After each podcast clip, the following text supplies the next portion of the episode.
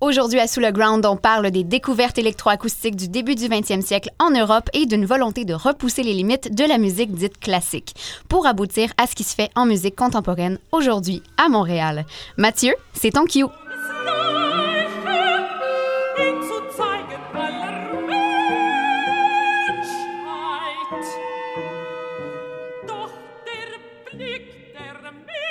Vous écoutez Sous le Ground, le podcast à saveur musicologique sur les ondes de choc.ca.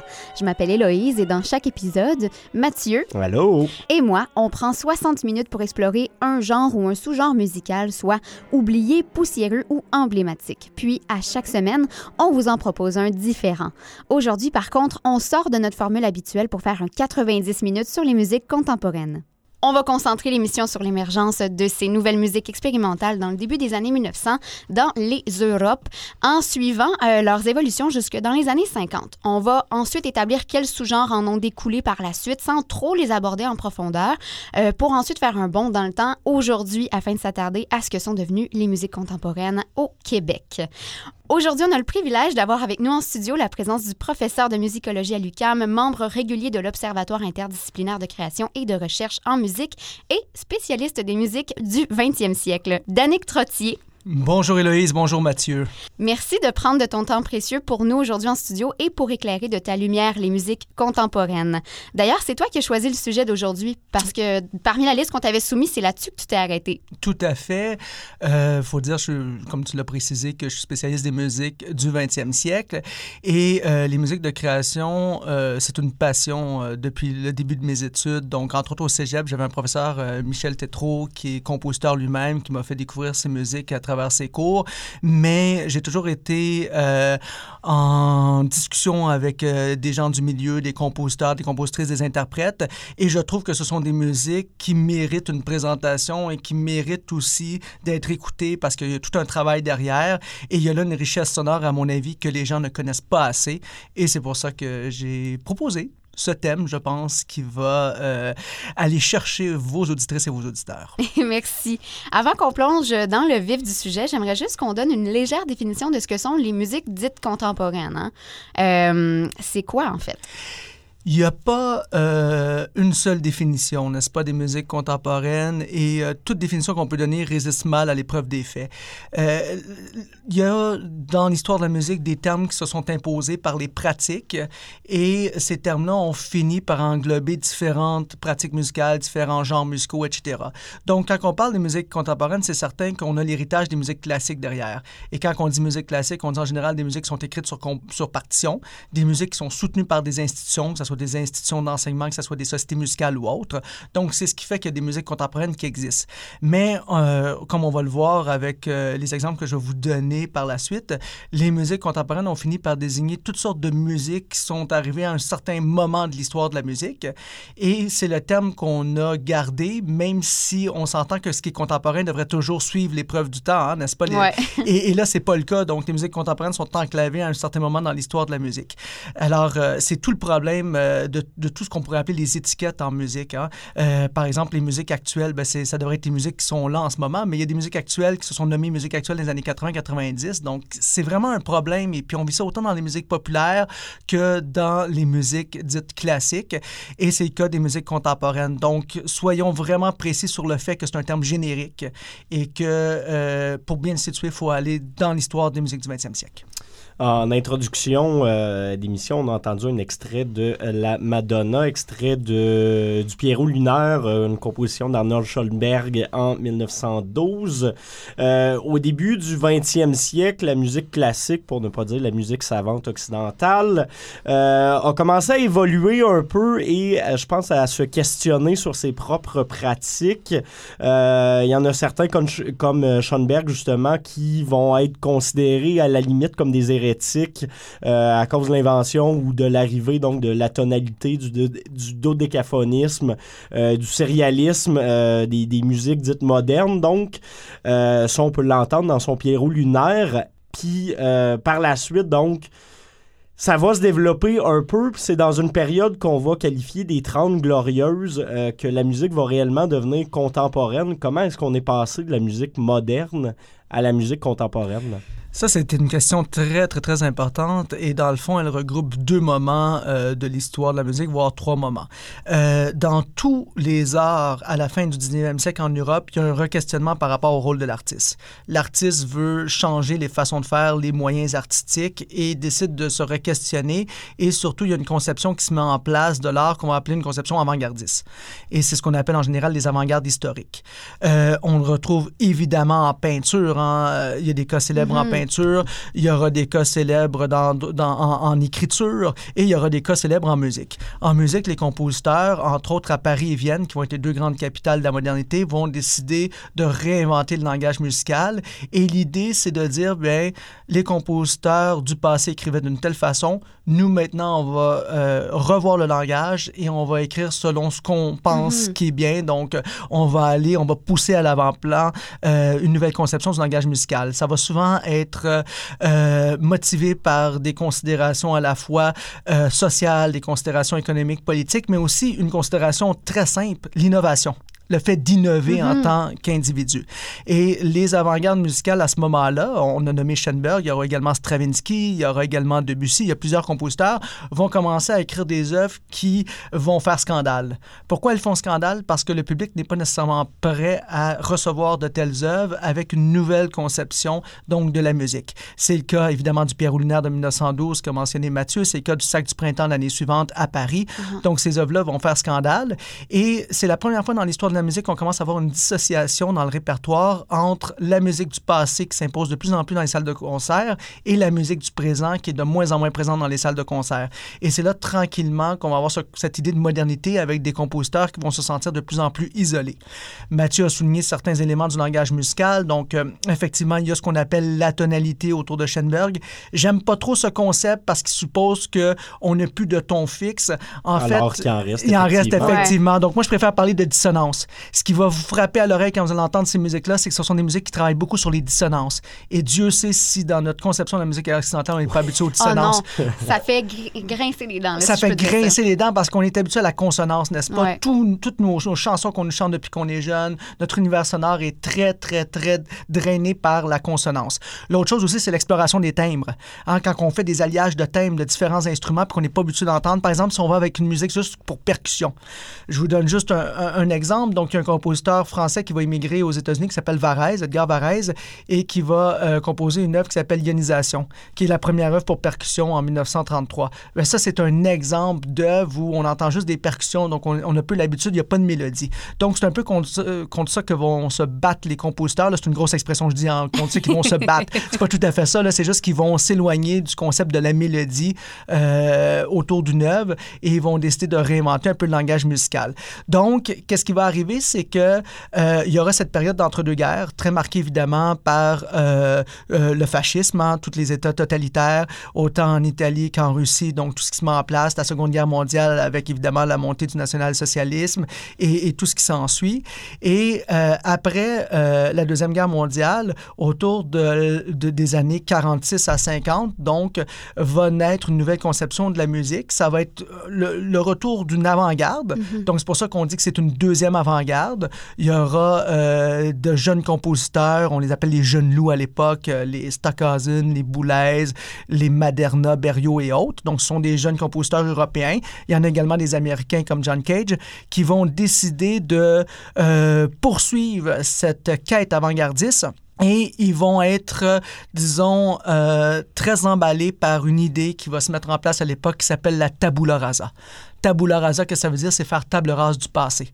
On veut recommencer à zéro et on se dit la musique a trop été souvent sous l'égide des formes de nationalisme, a trop souvent fait le jeu euh, des conceptions politiques, des conceptions sociales et autres. Maintenant, c'est la musique pour la musique. Et tout ça aussi euh, avec les nouveaux moyens de technologie, les nouvelles technologies qui vont naître. hein. Euh, La radio euh, connaît une expansion incroyable. Euh, L'électronique. L'électronique, exactement les studios, etc. Donc, on est dans l'exploration sonore. Et là, c'est à partir de ce moment-là, dans les années 50, il y aura certains carrefours musicaux. Par exemple, euh, une ville comme Darmstadt, euh, en Allemagne, va attirer beaucoup les compositeurs. Euh, Paris, évidemment. New York. Et là, tranquillement, on va mettre en place de nouvelles sociétés musicales qui vont être des sociétés qui vont être exclusivement consacrées aux musiques contemporaines contemporaine et c'est là que le label de musique contemporaine va s'imposer. On va de plus en plus parler de musique contemporaine, c'est-à-dire de musique de notre temps à l'époque, donc dans les années 50 et 60. Par exemple, je peux donner euh, euh, des exemples euh, qu'on voit dans, à, l'époque. Donc, on va dire, ben voici un concert de musique contemporaine et là, on retrouve des compositeurs avec de nouvelles œuvres qui vont être créées. Mm-hmm. Donc, c'est comme ça que ce concept de musique contemporaine va finir par s'imposer. Il n'est pas parfait, il regroupe toutes sortes de pratiques, mais il est quand même l'héritier des musiques classiques et des musiques écrites et des musiques qui doivent être créées dans des institutions et par des musiciens. Donc, il faut bien s'entendre là-dessus. Et ce sont des musiques qui vont souvent être soutenues par les États et par les sociétés musicales. Donc, euh, vous exclusivement à faire connaître ces musiques. Puis, à ton avis, ce serait qui les artistes précurseurs, les grandes vedettes qui auraient le plus contribué au développement et à la reconnaissance de la musique contemporaine depuis ces années-là? Il y a ce qu'on appelle la génération 1925. Bon, la génération 1925, ce sont des compositeurs qui sont nés autour de 1925. Euh, Pierre Boulez est exactement né en 1925. Ouais, dont on vient de parler, ouais. Dont on vient de parler. Euh, Karl-Heinz Stockhausen, euh, compositeur allemand, ça va être une des grandes figures de, cette période-là. ensuite, si on tourne du côté des Polonais, Penderecki, Ligeti, donc ce sont des figures importantes. Si on se tourne du côté des États-Unis, évidemment, un John Cage qui est, un, qui est né beaucoup plus avant, mais qui va jouer un rôle important. Euh, également, euh, Martin Philman, d'autres compositeurs euh, vont jouer également important. Et aussi les Italiens. Il ne faut pas oublier les Italiens. Donc, Luciano Berio, Bruno Maderna, que j'ai nommé tantôt, vont vraiment jouer un rôle important. Donc, cette génération-là va...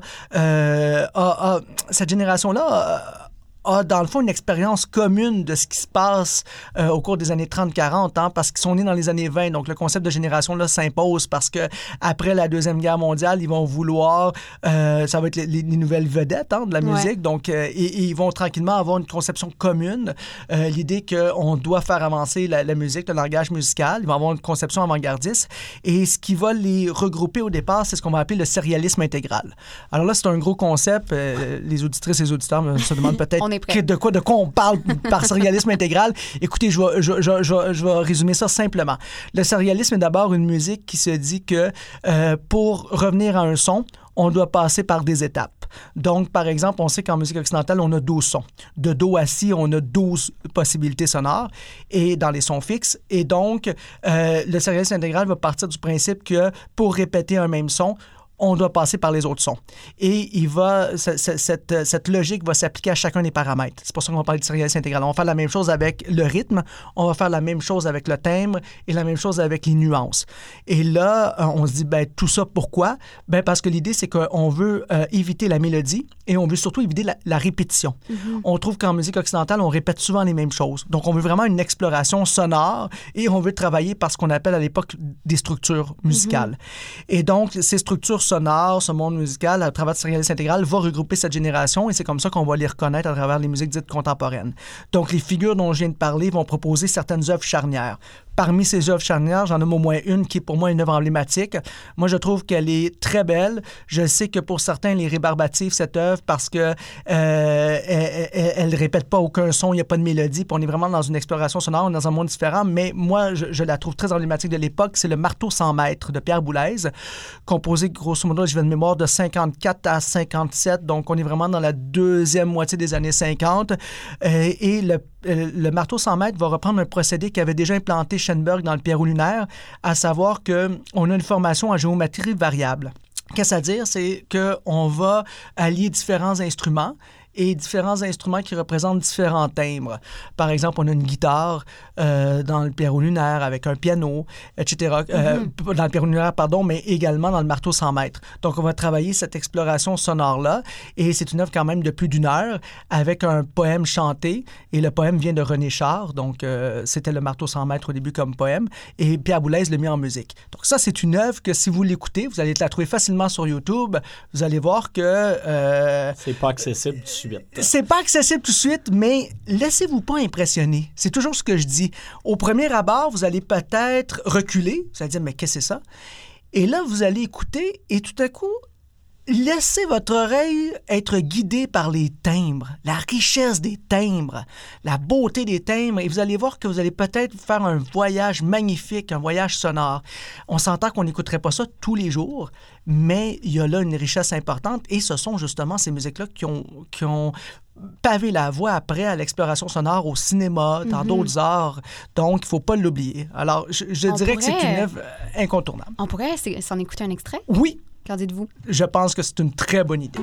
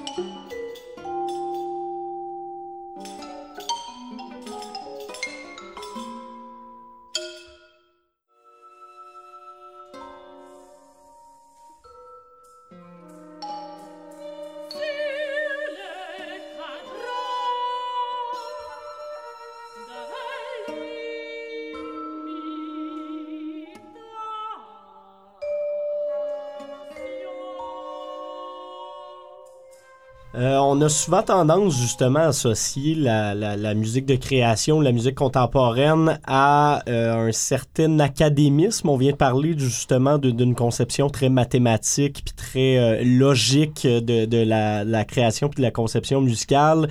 Beaucoup de créateurs qui travaillaient aussi dans des laboratoires de recherche dans les années 50-60. Euh, Est-ce que ce- cette conception ou ce, préjugé d'académisme-là a lieu d'être, à ton avis? Oui et non. Donc, euh, c'est certain qu'on est dans une époque où on veut explorer, on est dans une époque où on donne des nouveaux outils. Donc, forcément, il faut les mettre à l'épreuve et il faut ouvrir le monde sonore dans lequel on vit. Et c'est ce qu'ont voulu faire ces compositeurs-là. Euh, D'un autre côté, il est vrai qu'il euh, y a eu une fermeture à un certain moment donné. Il y a eu ce qu'on appelle un intellectualisme. Donc, on le disait, de, ce sont des œuvres qui sont plus intéressantes pour la vue que pour l'oreille. Et, et on le disait, donc, euh, c'était les critiques là, qui formulaient ce, ce genre euh, euh, d'idées à l'époque. Et puis, à travers ça, il y a quand même des préjugés. C'est pas toujours vrai.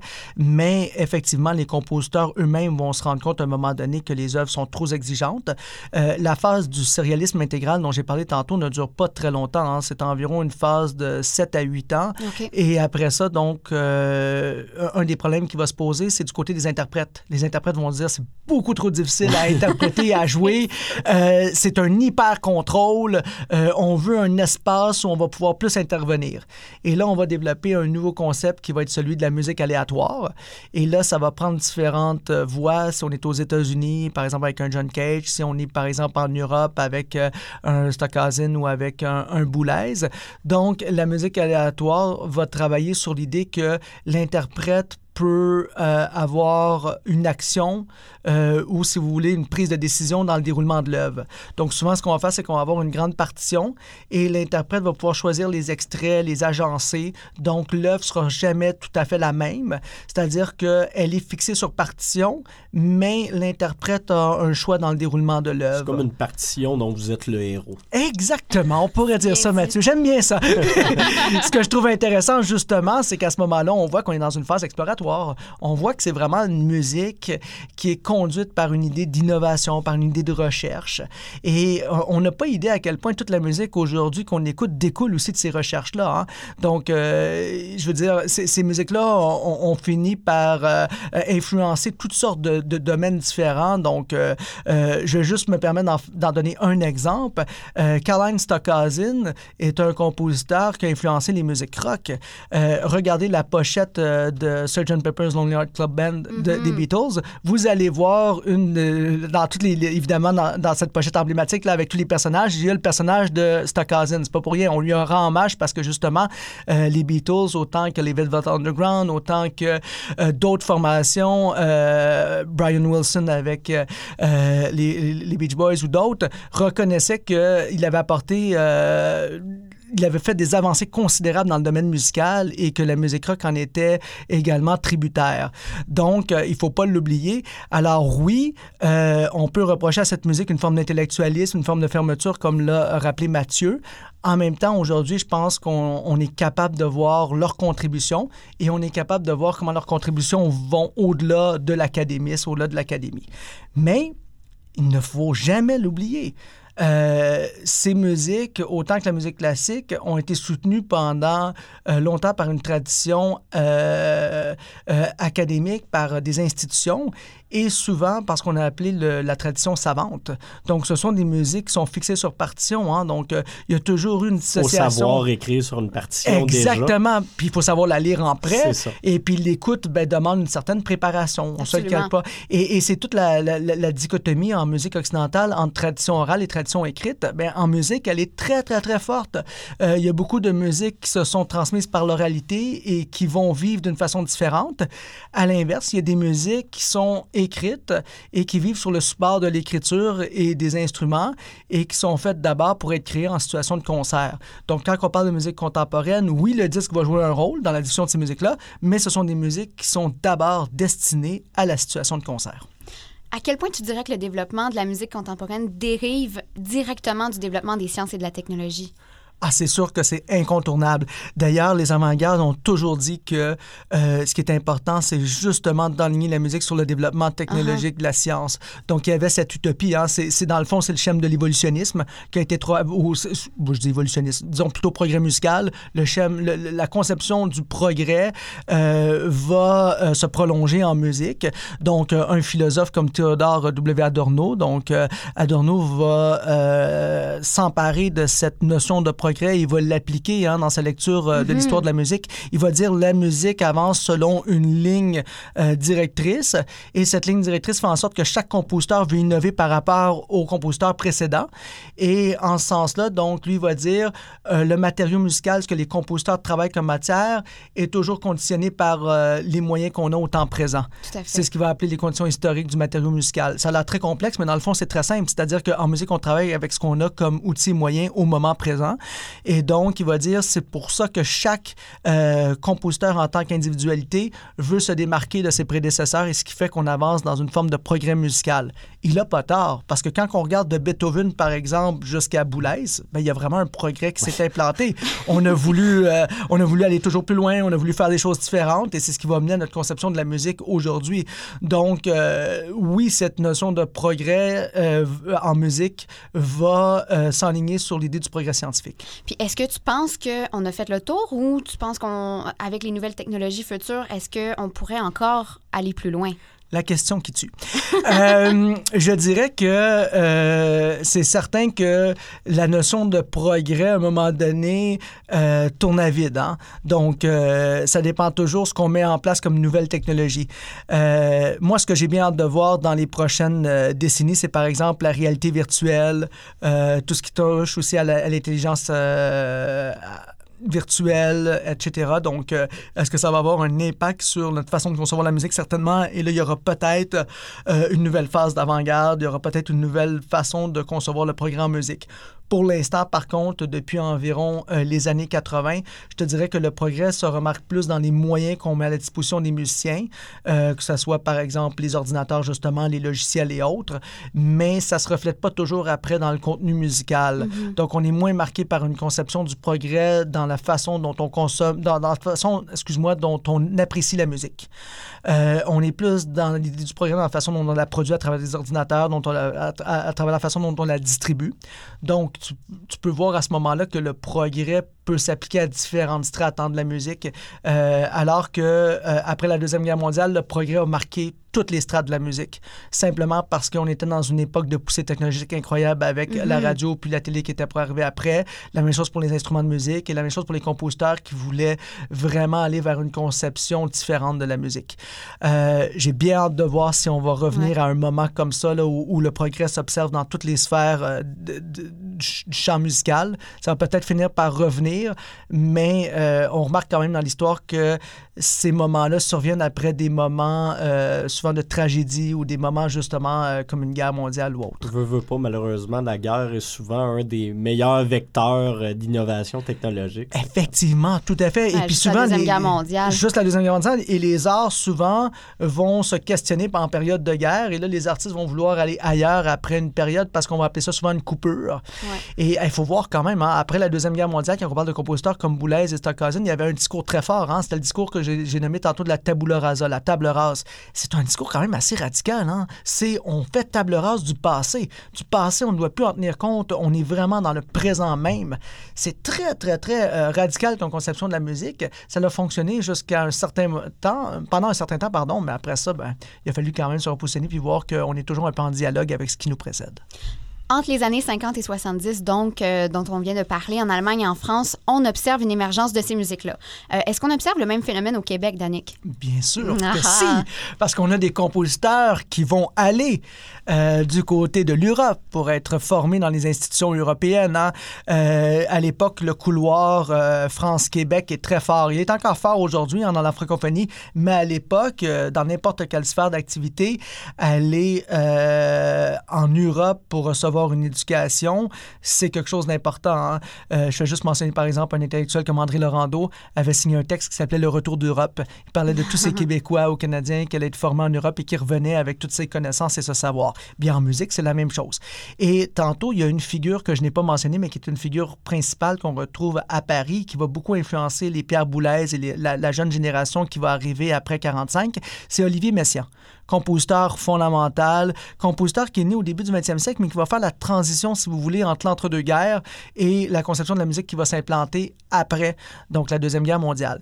Et Olivier Messiaen va surtout, euh, ben, il va être un grand compositeur, je ne veux pas dire surtout, mais il va être aussi un très important pédagogue au Conservatoire euh, de musique de Paris. Et il y a des musiciens, compositeurs ici au Québec qui vont aller dans ces classes. Euh, il y a plusieurs exemples. Gilles Tremblay, en est un exemple. Serge Garand en est un autre. Euh, je pourrais poursuivre sur, sur cette lancée, mais ce qui est important de savoir, c'est que ces compositeurs-là vont être aussi euh, nos compositeurs au Québec de la génération 1925. Euh, Serge Garand, euh, Gilles Tremblay, François Morel, Jacques Etu et plusieurs autres euh, vont commencer dans les années 50 à 60 à faire au Québec, à proposer au Québec une musique dite contemporaine comme on la retrouve en Europe. Ils vont le faire à leur façon. Ils vont le, vont le faire ici à travers nos institutions. Il y a entre autres deux institutions qui vont, trois institutions qui vont se démarquer à l'époque. Le Conservatoire de musique de Montréal, l'Université de Montréal avec sa faculté de musique et l'Université McGill avec sa faculté de musique. Et c'est dans le cadre de ces trois institutions qu'on va avoir tranquillement des programmes de musique, de création, des cours consacrés à la musique de création, donc aux musiques contemporaines.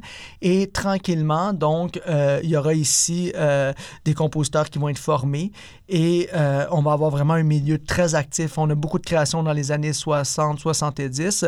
Euh, je pourrais nommer par exemple une œuvre qui va être créée à, à l'Orchestre symphonique de Montréal en 1976 qui s'intitule Fleuve de Gilles Tremblay. C'est un classique euh, des musiques contemporaines au Québec. C'est une œuvre, euh, vous allez voir, qui euh, également explore beaucoup les possibilités de l'orchestre et qui fonctionne parce que, à travers ce que Gilles Tremblay appelle des mobiles sonores. C'est-à-dire qu'il y a des moments sonores que doivent travailler les musiciens et on passe d'un moment sonore à un autre.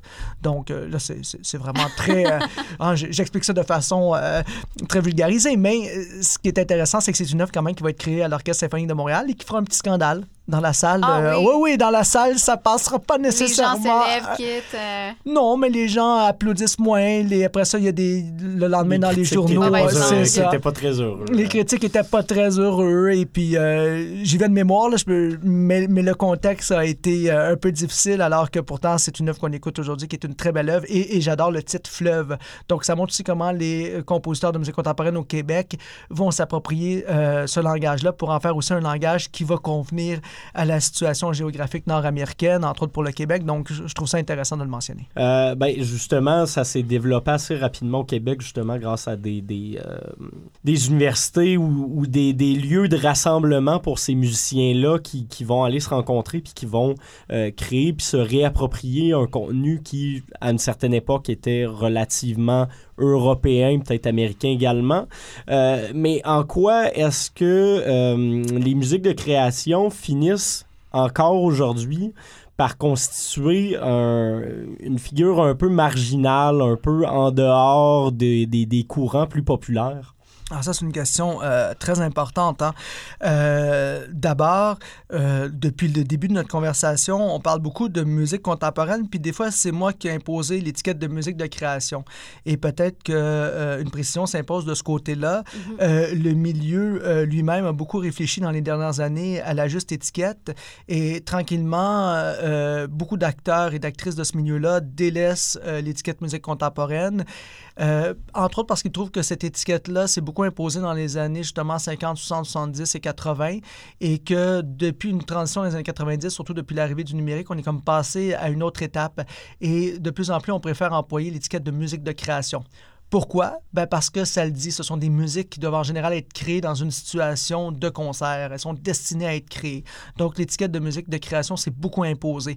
Et euh, c'est intéressant parce que c'est pas encore le cas en France ou en Allemagne. C'est plutôt une, petite, une, petite, originalité, disons, euh, canadienne et québécoise du côté des musiques de création. Donc, ça, c'est intéressant. Euh, pour répondre plus spécifiquement à la question, il est certain qu'avec l'évolution de ces musiques, il y a eu une dissociation avec le grand public.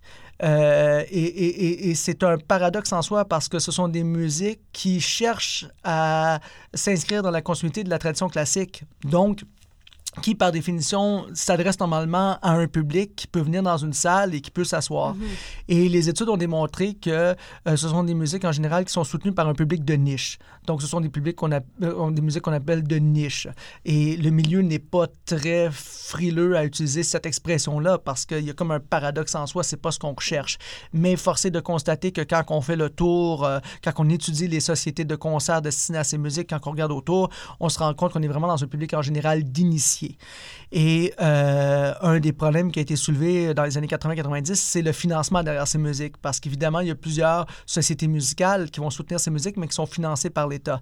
Donc, et puis la même chose pour les institutions, évidemment, d'enseignement, comme les universités où, on, où on va travailler ces musiques-là, donc sont financées par l'État.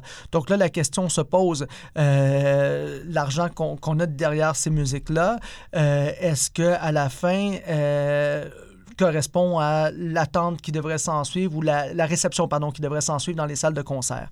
Moi, je pense que c'est un faux problème parce que, évidemment, il y a plusieurs milieux qui sont soutenus financièrement, puis on n'a pas à se questionner après ça s'il y a une, adéquation parfaite entre ce qu'on finance et puis après ça, est-ce qu'il y a un public pour recevoir ou est-ce que ça. L'important, c'est aussi de voir comment ces musiques-là vont euh, percoler dans plusieurs milieux. Euh, que ce soit, par exemple, euh, les musiques de commande, comme à la télé, au cinéma, que ce soit dans les musiques qu'on entend ailleurs dans le monde de la publicité euh, dans le monde du documentaire ou autre. Donc, il faut voir que ces musiques-là ont une influence partout. Donc, euh, oui, je pense que ces, ces musiques-là peuvent bien correspondre à un mandat comme le vôtre dans une émission qui porte sur l'underground. En même temps, c'est des musiques qui aspirent à beaucoup plus qu'être underground. Donc, par définition, c'est des musiques qui aspirent à être reconnues, à être légitimées et à avoir un grand public. Euh, et c'est toujours un débat constant dans le milieu. Comment faire pour élargir le public? Et là, certains vont dire, ben, c'est l'éducation. On doit avoir plus d'initiatives, donc ce qu'on va appeler la médiation culturelle, aller auprès des jeunes, présenter des œuvres et tout ça. Et, ça fonctionne beaucoup, c'est très intéressant. Donc, euh, il y a une société ici à Montréal qui s'appelle la SMCQ, la Société de musique contemporaine du Québec. Elle est juste à côté d'ailleurs de l'UCAM. Elle est ici à la, salle euh, Pierre Mercure. D'ailleurs, Pierre Mercure qui était également un compositeur de musique contemporaine. Et vous voyez, elle a été euh, créée en 1967 et elle s'appelle bien la Société de musique contemporaine du Québec. Vous voyez, le mot contemporain est au cœur même de cette société-là. Et donc, cette société, depuis, je pense, une dizaine d'années, travaille en collaboration avec des compositeurs pour aller auprès des jeunes, pour leur faire découvrir la richesse du monde sonore, pour les initier à cette musique-là. Et, ça fonctionne. Mais après ça, est-ce que ça va, euh, disons, se matérialiser dans l'achat d'un billet pour aller euh, au concert? Peut-être pas nécessairement. Alors, c'est là tout le problème. Mais moi, j'ajoute toujours une information fondamentale. L'offre musicale est tellement abondante. Euh, l'offre musicale, premièrement, à, Montréal et au Québec est tellement abondante dans tout genre mm-hmm. musicaux confondus, du western à aller jusqu'aux musiques contemporaines, en passant par les musiques underground. Juste par le nombre de festivals Juste au Québec. par le nombre de festivals, c'est énorme. Puis en musique contemporaine, il y en a un d'ailleurs, en musique de création, pardon, qui s'appelle le festival M&M.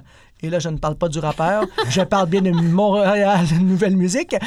Et donc, euh, et, et, et, ce que je veux dire euh, comme information par rapport à ça, c'est qu'aussi le milieu lui-même des musique de création est, est très foisonnant, a beaucoup d'offres, donc lui-même se divise son propre public. Donc, il faut prendre ça aussi en considération. À chaque soir à Montréal, il y a au moins un ou deux concerts de musique de création. Donc, c'est c'est juste qu'on le sait souvent pas, malheureusement. Exactement, on le sait souvent pas. Et puis, euh, entre vous et moi, euh, à un moment donné, notre capacité de budgétaire, économique, pour aller voir chaque concert est limitée. Donc, c'est pas vrai que c'est un, euh, c'est une musique qui ne rejoint pas le public. C'est une musique quand même qui finit par rejoindre un public. C'est juste qu'elle est très abondante, très foisonnante.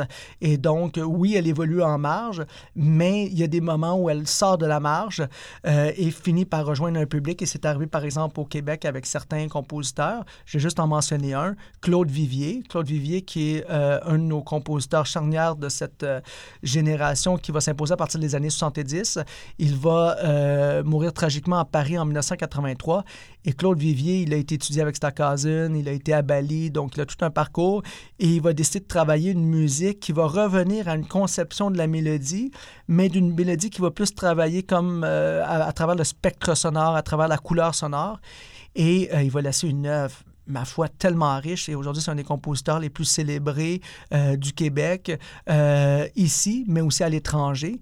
Et donc, il y a plusieurs œuvres que je vous invite à découvrir. Je vais me permettre d'en nommer une qui s'appelle Lonely Child, que vous allez retrouver sur YouTube.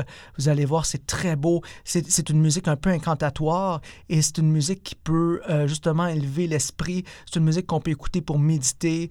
vous allez entendre un, thème très riche. Donc, je vous invite à découvrir cette œuvre. C'est un des classiques euh, je dirais, des musiques euh, de création au Québec.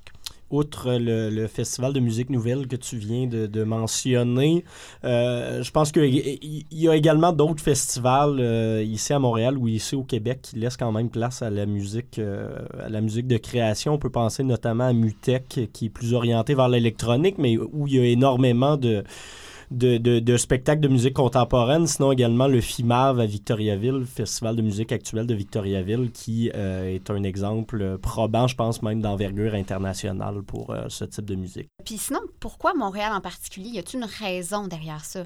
Ben, euh, autant que pour la scène pop que pour les musiques de création, Montréal est une ville qui se définit beaucoup à travers ses universités et à mm-hmm. travers ses lieux, disons, de savoir. Et ces lieux de savoir-là deviennent aussi des lieux propices à la création. Donc, euh, Montréal a une scène de musique de création comme Montréal a une scène indie pour les mêmes raisons, c'est-à-dire qu'on peut avoir euh, de la production donc indépendante, on peut avoir euh, des réseaux de distribution en marge des circuits officiels, beaucoup d'étudiantes et d'étudiants, du financement aussi étatique. Donc, on peut aller chercher des subventions d'État pour plusieurs projets. Des disquaires spécialisés également. Des disquaires spécialisés également. beaucoup de ressources matérielles. Euh, à travers les petites salles de concert, à travers aussi, euh, encore une fois, les institutions universitaires. Je ne veux pas toujours vanter les universités, mais c'est quand même incroyable à Montréal de retrouver quatre grandes universités de réputation internationale. Et dans ces quatre grandes universités, il y a des programmes de musique. Donc, c'est sûr que ça génère du talent. C'est sûr qu'à un moment donné, ça foisonne en quelque part.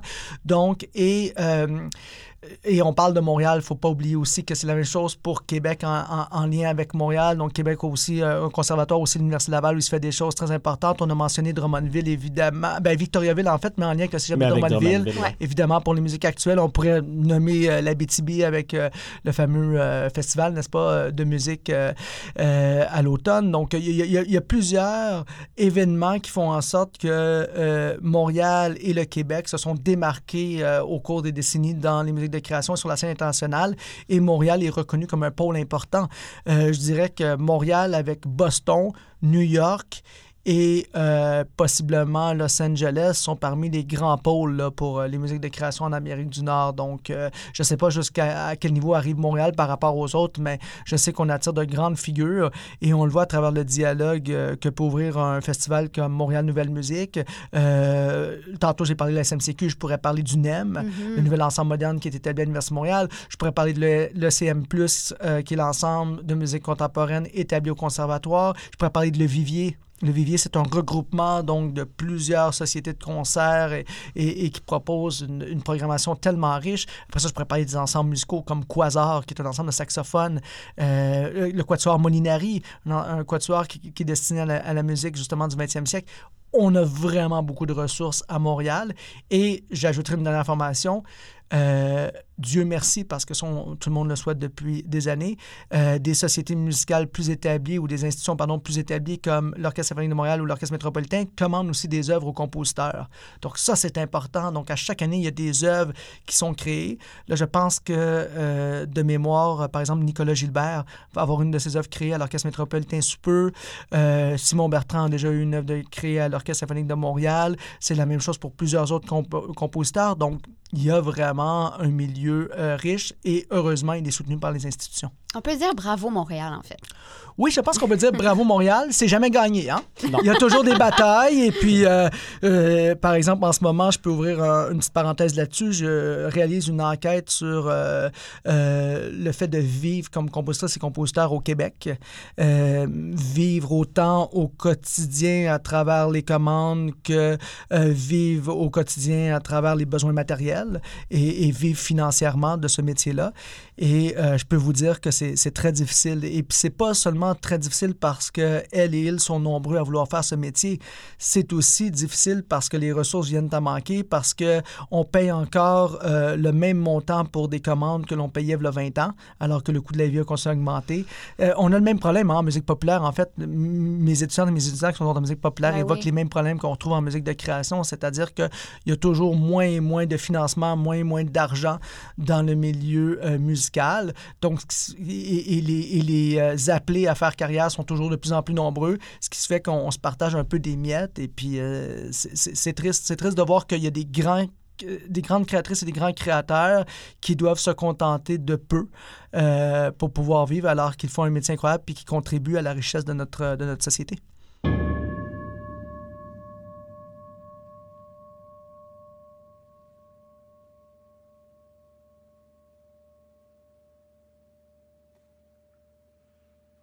Si je vous demandais à tous les deux, Danick et Mathieu, de me choisir cinq albums ou cinq œuvres incontournables à découvrir pour comprendre l'histoire des musiques contemporaines, qu'est-ce que vous proposeriez? Bien, écoutez, euh, je vais y aller avec euh, mes choix personnels, mais mes choix personnels reflètent aussi une certaine réalité des musiques du 20e siècle. Donc, euh, pour ce qui est du début du 20e siècle, moi, mon œuvre fétiche incontournable, c'est le sac du printemps de Stravinsky. Je dis souvent à mes étudiants, en les faisant bien rigoler, que c'est la première œuvre heavy metal de l'histoire de la musique. Simplement parce qu'elle travaille sur la rapidité du rythme avec des percussions et, sa décharge, comme on dit. Donc, je vous invite à réécouter cette œuvre-là. Vous allez la trouver sur YouTube. Euh, rappelez aussi que cette œuvre est d'abord un ballet. On la retrouve aussi en version concert, euh, mais je vous invite peut-être à, la regarder comme un ballet. Et vous allez voir donc 1913 de Stravinsky. C'est vraiment une œuvre emblématique. On a parlé de euh, Olivier Messiaen. Donc, mon deuxième choix serait Olivier Messiaen avec le Quatuor pour la fin du temps. C'est une œuvre que Messiaen a écrite alors qu'il était, euh, il était euh, emprisonné dans un des camps de concentration pendant la Seconde Guerre mondiale, d'où le titre Quatuor pour la fin du temps. C'est une œuvre qui regroupe un quatuor avec piano. Et ce qui est intéressant dans cette œuvre-là, c'est qu'il explore certains thèmes religieux à travers cette idée de la fin du temps. Donc, c'est une œuvre un peu apocalyptique parce qu'il est à ce moment-là fait prisonnier. Euh, les soldats allemands lui ont fourni donc feuilles euh, euh, et crayons pour écrire cette œuvre. Bon, je ne rappellerai pas tout le contexte de cette œuvre-là parce qu'il y a beaucoup de trucs qui sont de l'ordre de... Mais sachant ça, on va pas écouter l'œuvre de la même manière. Exactement. et surtout, parmi certains extraits, là, il y en a de très beaux. Et puis, c'est très, très, très touchant. mais il y, a beaucoup de... C'est ce, que, je voulais dire. Il y a beaucoup d'informations qui restent apocryphes. Ça veut dire qu'elles n'ont pas encore été prouvées par, par la science. Donc, il y a beaucoup de, de, faits qui restent à prouver autour de cette œuvre les recherches se poursuivent. Mais c'est une œuvre quand même qui a été écrite à un moment critique de l'histoire de l'homme et un moment critique. Euh, ensuite, je vous dirais que euh, mon troisième choix, euh, je passerai plus dans les années 60 avec Sinfonia de Berriot. Moi, Luciano Barrio est un de mes compositeurs euh, de cette époque-là qui vient le plus me chercher.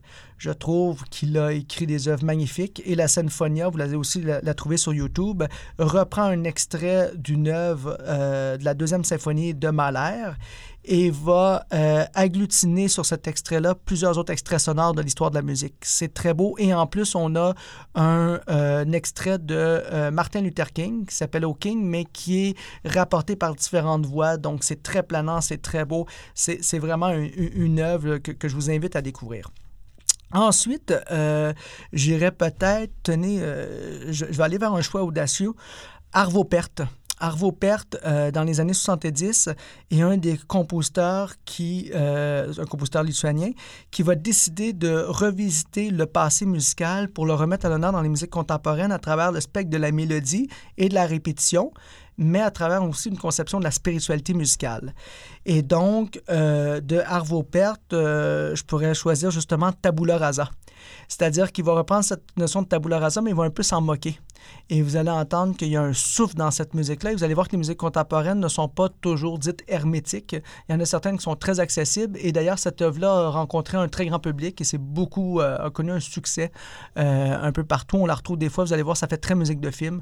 Donc, euh, Tabula Rasa d'Arvo Pärt, je pense de mémoire, on est autour de 1977. bref, on est dans les, dans les années 70.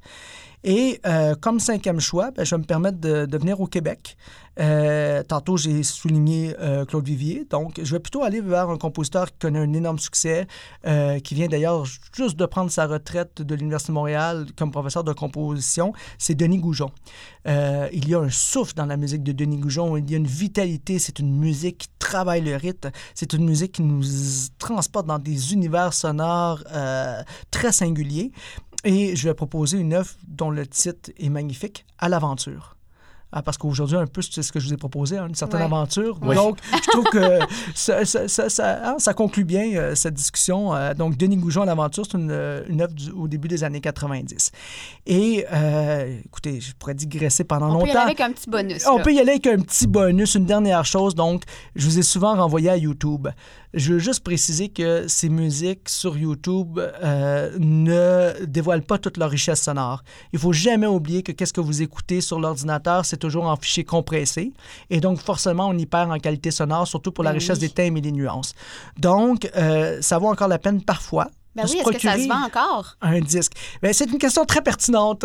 Et oui, ça se vend encore. Donc, euh, moi, euh, d'une autre génération, j'aime bien aller chez Archambault et, et, regarder qu'est-ce que dans les musiques euh, contemporaines. Vous avez des compositrices comme Anna Sokolovitch, qui est en ce moment professeure à l'Université de Montréal en composition, qui enregistre encore des disques. Vous avez un quatuor à Montréal très connu comme le Quatuor Molinari qui offre des disques à chaque année. Donc, vous allez trouver des, des disques plus intéressants les uns que les autres. Et ça vaut la peine, une fois euh, de temps en temps, de prendre un CD de le mettre avec un casque d'écoute puis de plonger dans ces musiques-là. Vous allez voir qu'une concentration maximale permet aussi un plaisir maximum par rapport à ce que ces musiques ont à offrir. Et je le dis aussi, parfois dans des magasins comme l'Échange, où on trouve de vieux CD, on peut également se procurer certains de ces CD-là. Vraiment moins cher en plus. Ah oui, moins cher en plus. Puis vintage. Exactement. Euh, moi, de mon côté, pour mes euh, sélections, propositions de, de cinq œuvres marquantes, j'irai moi aussi avec un précurseur Arnold Schoenberg, dont on a euh, parlé à quelques reprises aujourd'hui avec son très célèbre Pierrot lunaire de 1912. Sinon, je vais, te rejoindre là-dessus, mais le Quatuor pour la fin du temps d'Olivier Messiaen est vraiment un incontournable. Euh, niveau plus électronique, deux euh, compositeurs dont on a pas euh, parler parce que, bon, ça s'en va plus vers l'électroacoustique, mais Pierre-Henri puis euh, Schaffer qui ont été très importants en France. Daniel vient de faire un yes dans les Oui, airs. oui les deux pierres. Hein? les deux pierres, effectivement. Et euh, je sélectionnerai justement peut-être l'album, tenez-vous bien pour le titre, Les jerks électroniques de la messe pour le temps présent et musique concrète pour Maurice Béjart de Pierre-Henri et Michel Colombier, qui est un espèce de d'ancêtre de troll, album de musique électronique qui se veut pop, qui se veut un ballet, qui se veut rock aussi, un mélange d'influences qui est assez intéressant. Euh, en 82, je pense que c'est un moment où la, la, musique de création peut-être rejoint le plus grand public dans les années 70-80 aux États-Unis avec les minimalistes. J'irai avec euh, la, trame sonore du euh, film Koyaanisqatsi de Philippe Glass. Et je terminerai plus près de chez nous, pour suivre ton exemple, avec un compositeur que j'affectionne particulièrement, Colin Stetson, qui avait fait paraître en 2016 une euh, réinvention assez intéressante de la troisième symphonie de Gorecki sur un album qui s'appelle Sorrow. On vous invite à vous procurer physiquement ou du moins à télécharger légalement tout ce beau contenu-là. On vous invite aussi à vous abonner à notre émission sur Spotify et sur Facebook. C'est tout pour aujourd'hui. Merci, Danick, d'avoir été des nôtres. Merci aux auditeurs. Euh, merci aussi à Mathieu, qui est mon bras droit éternel. Euh, je vous laisse écouter le mix qu'on vous a concocté euh, pour les 30 prochaines minutes. Un immense merci encore une fois, c'est ça, Danick, vraiment là. Tout le plaisir était pour moi. C'était Héloïse Léveillé, Mathieu Aubre. La semaine prochaine, on vous parle de la No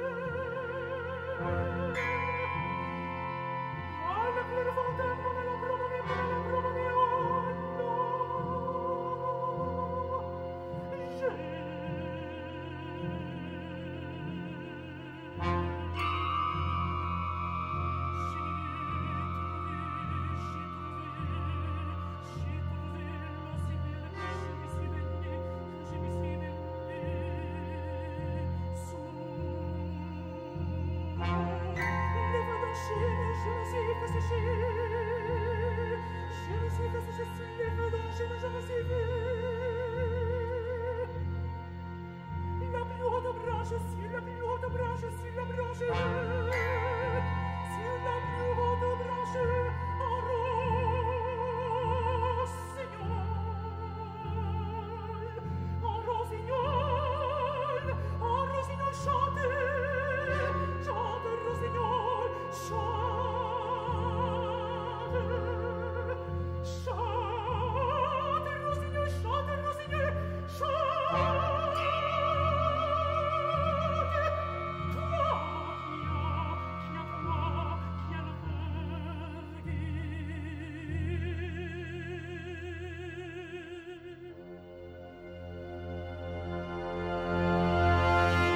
Hallelujah.